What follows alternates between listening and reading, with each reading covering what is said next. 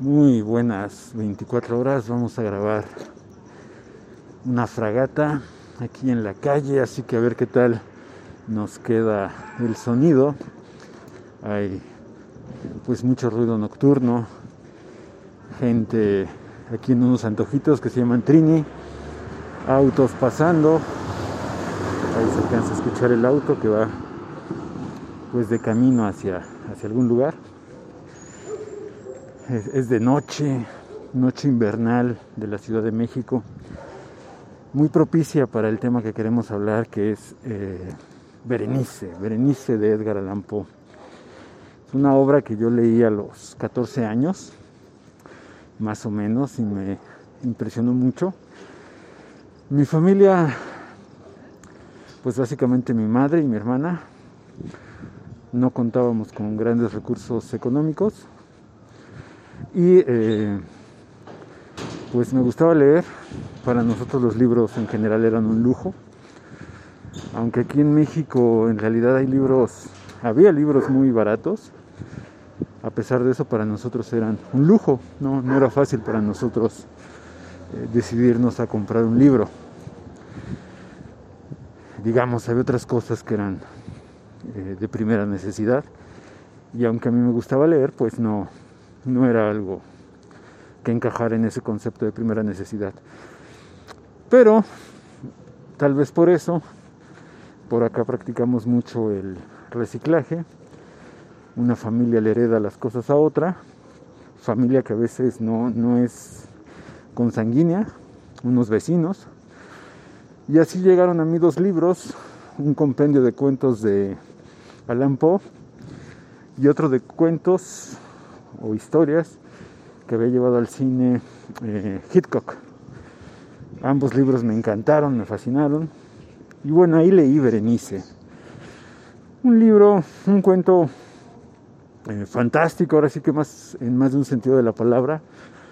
Fantástico por un lado porque trabaja el tema de del terror, aunque es un terror bien interesante. No, no hay vampiros exactamente.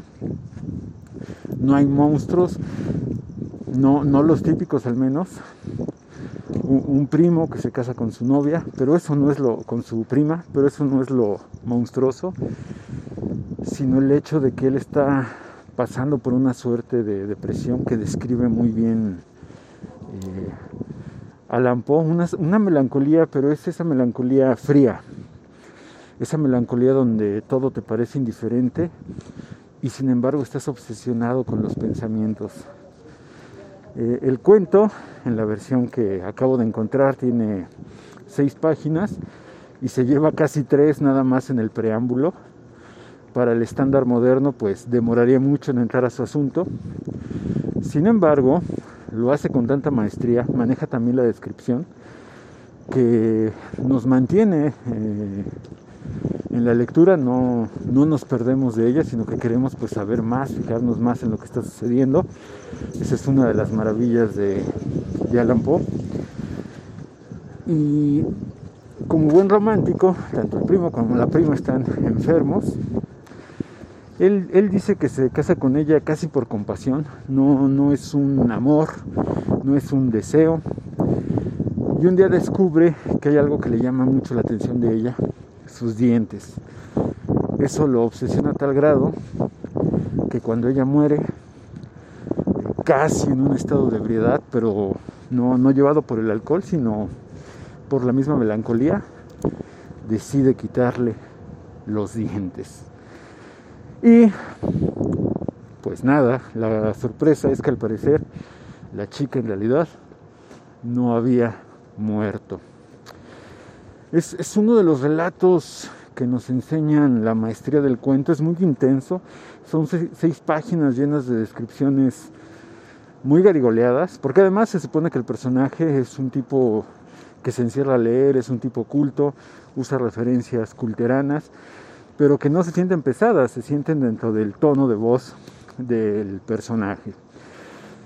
Eh, y, y la acción es muy sencilla, el estar encerrado, el manifestarnos su dolor, su malestar existencial, la boda con la prima, la enfermedad de la prima, hasta llegar a quitarle los dientes, pero la manera en que vamos llegando a, conocer esto, el desarrollo, es, brutal. Cuando acabamos el cuento, pues acabamos hasta cansados de, de pues de la historia, no, no del suceso en sí, sino de es un tour de force, ¿no? dirían por ahí.